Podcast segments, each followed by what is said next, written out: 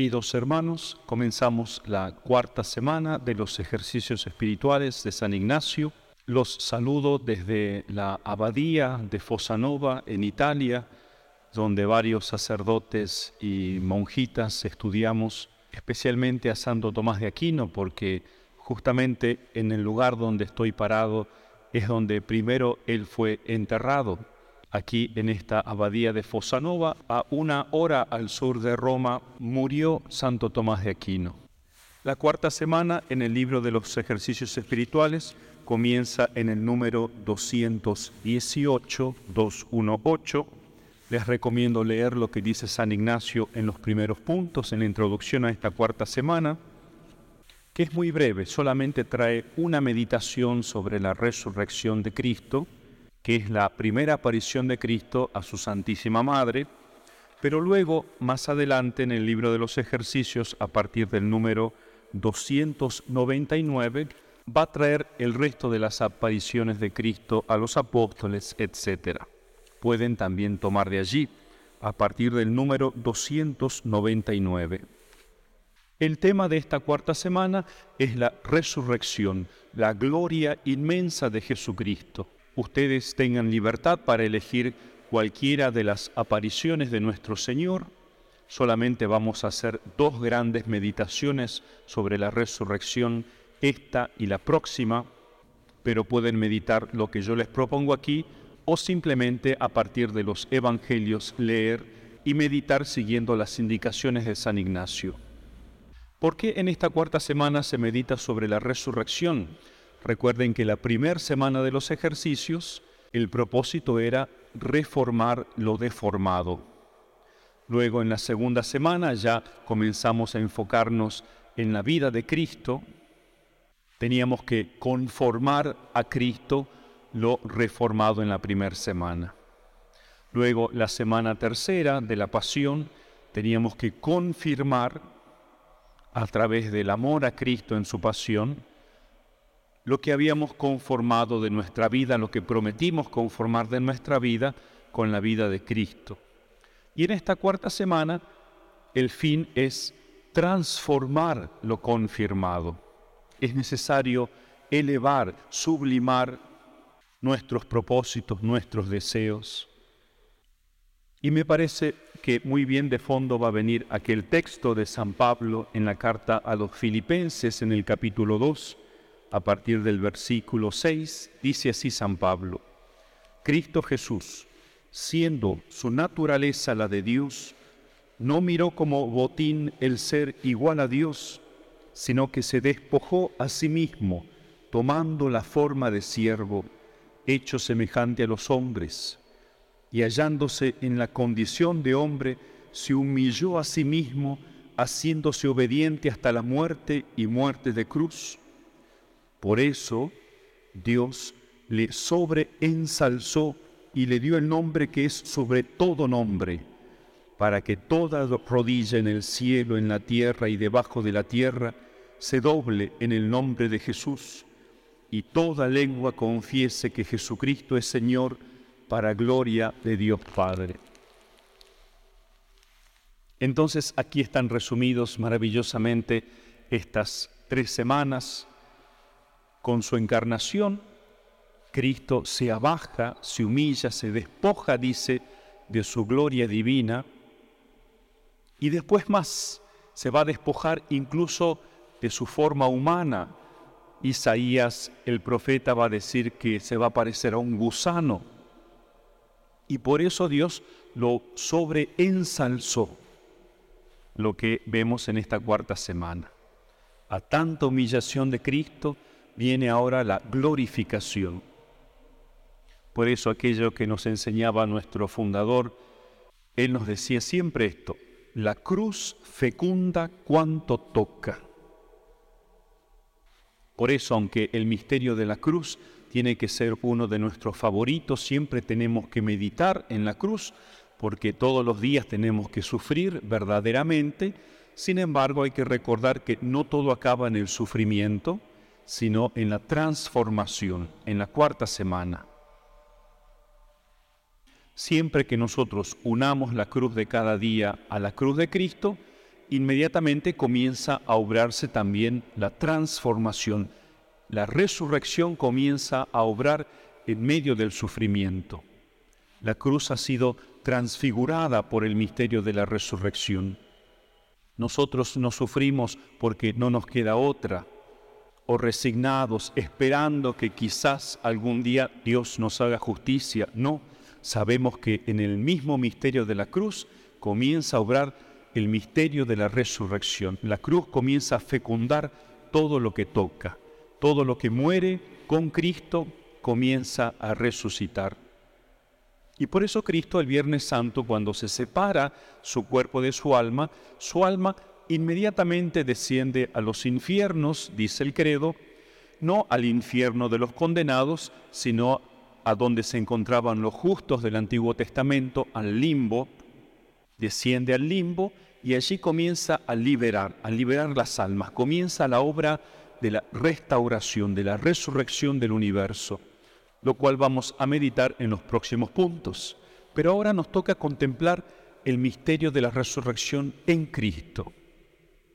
Y una cosa muy importante que dice San Ignacio en el libro de los ejercicios, que así como hicimos el esfuerzo de entristecernos con Cristo, de compadecernos de Él en la pasión, así ahora tenemos que hacer el esfuerzo de alegrarnos con Él intensamente, dice San Ignacio, no una alegría cualquiera.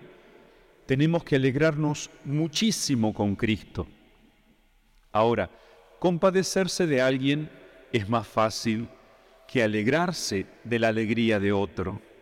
Por eso nos es más fácil llorar con Cristo, pero alegrarnos con Cristo nos es más difícil.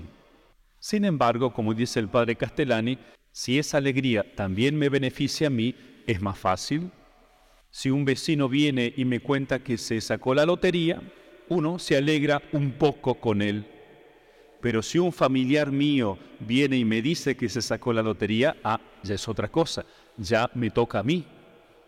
Ya esa suerte de ese familiar es también la mía.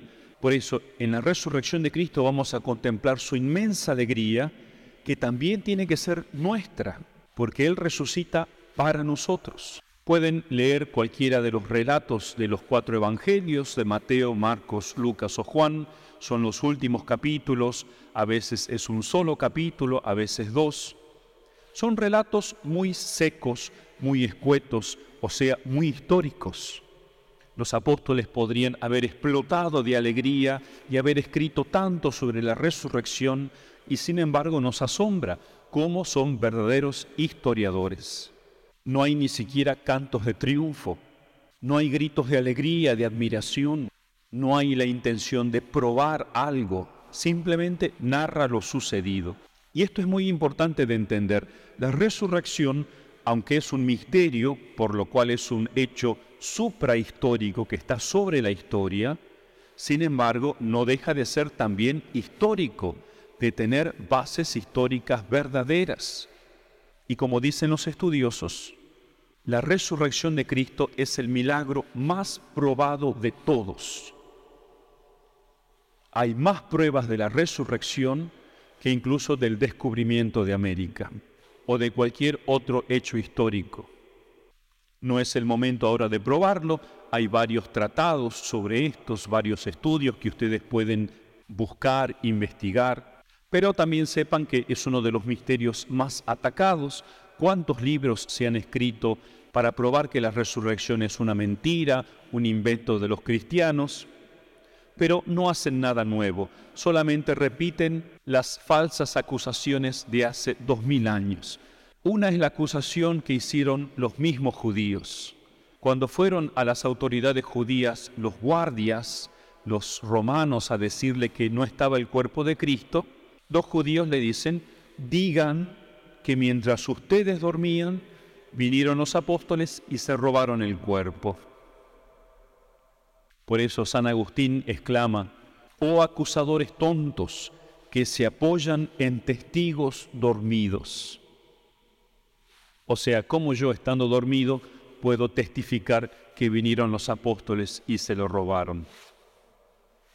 Y la otra acusación que nos hacen es que el cuerpo de Cristo quedó allí y simplemente los apóstoles alucinaron, y fueron contando a todo el mundo que había resucitado y todos se lo creyeron. Si hubiese sido algo así, bastaba que los judíos sacasen el cuerpo de Cristo, lo mostrasen y dijesen, miren, no ha resucitado, aquí está pudriéndose. Y no fue así. Intentaron callarlo las autoridades judías a los apóstoles, incluso azotándolos, pero no hubo caso. No hubo manera de probar que la resurrección fue un invento. Como dijo uno de los mismos judíos, Gamaliel, varones judíos, no molesten a estos. Si esto es un invento, solo va a morir. Pero si es de Dios, vamos a estar luchando contra Dios. Y así fue para alegría nuestra, esto no se deshizo, sino que siguió creciendo. Hasta que nosotros ahora que creemos, creemos en Cristo porque resucitó. Si Cristo no hubiese resucitado, ¿quién sería católico? Por eso les recomiendo, si tienen que elegir entre alguna de las apariciones de Cristo, pueden elegir la de la aparición a los discípulos de Emaús en el Evangelio de San Lucas es muy tierna, es muy hermosa, nos muestra a dos discípulos tristes, cómo está el mundo actualmente. El mundo ha abandonado a Cristo, ha dejado de creer en la resurrección. Tantos católicos que ni creen en la resurrección, más bien se dejan llevar por doctrinas orientales, la reencarnación. Hasta hace poco hicieron un video sobre Pinocho, donde una de las supuestas hadas madrinas, ya no es una, ya son dos, le dice que va a morir continuamente. Esta doctrina de la reencarnación del morir eterno, que es la más desoladora, nos la están vendiendo por todas partes. Sin embargo, tenemos que volver al misterio de la resurrección.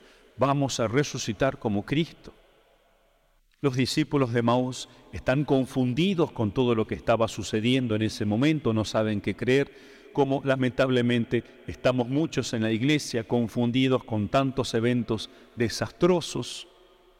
Pareciera que Cristo no hubiese fundado la iglesia y sin embargo no es así. Cristo se aparece a los discípulos, aunque miren el humor de Cristo, aparece disfrazado y comienza a explicarles poco a poco el misterio de Dios, el misterio de la cruz, el misterio de la resurrección. Y eso es lo que Cristo quiere hacer con nosotros ahora. Por eso cada uno métase en la escena de la resurrección, porque Cristo tiene que ser contemporáneo mío ahora. Tengo que traer el misterio de la resurrección de Cristo a este año 2023 y dejar que me transforme. Y sobre todo meditar esto, que la resurrección de Cristo resuelve uno de los problemas más difíciles de la teología, que es el problema del mal. Cuánta gente se aleja de Dios, especialmente cuando sufre, escandalizado ante algún mal, y dice, ¿por qué Señor permitiste esto? Pues bien, la resurrección es la gran respuesta de Dios. Dios no hubiera permitido, porque Dios no quiere el mal, lo permite si es que puede sacar un bien mayor. Y la resurrección de Cristo nos muestra que no hay mal tan terrible en la tierra, ni todos los males juntos de todos los tiempos que se puedan comparar al gran milagro, a la gran consolación de la resurrección de Cristo, que va a ser también la resurrección del mundo entero.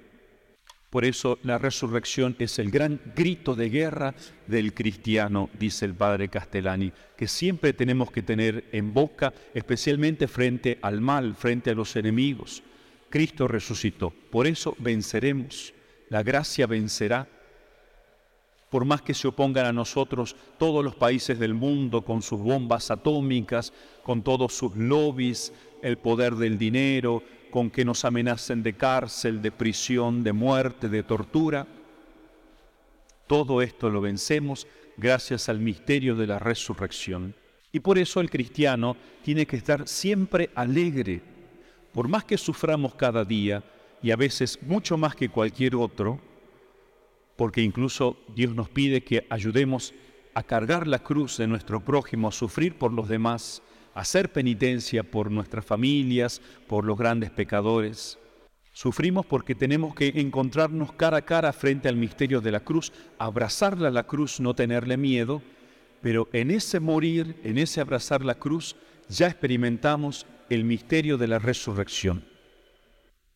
Como decía Sor Isabel de la Santísima Trinidad, Santa Isabel de la Santísima Trinidad, en tus horas más angustiosas piensa que el artista divino echa mano del cincel para hermosear su obra en ti y procura mantenerte en paz bajo la mano de quien te labra.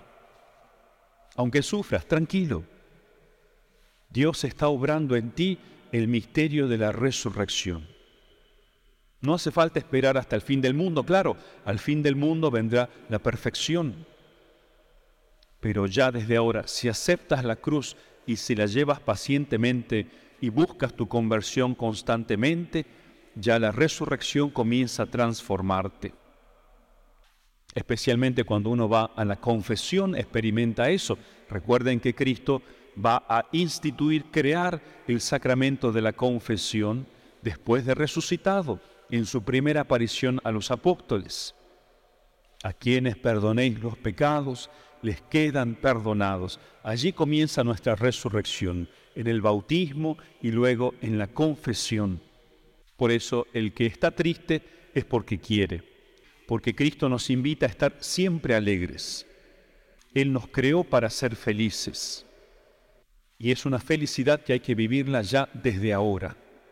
Por eso el texto más corto de la Biblia, el versículo más pequeño de toda la Biblia y que de algún modo resume la intención de Dios es este. Lo trae San Pablo en la primera carta a los tesalonicenses 5:6. Pántote jairete. Alegraos siempre. Y también en Filipenses 4:4. Alegraos en el Señor siempre. Otra vez lo diré. Alegraos.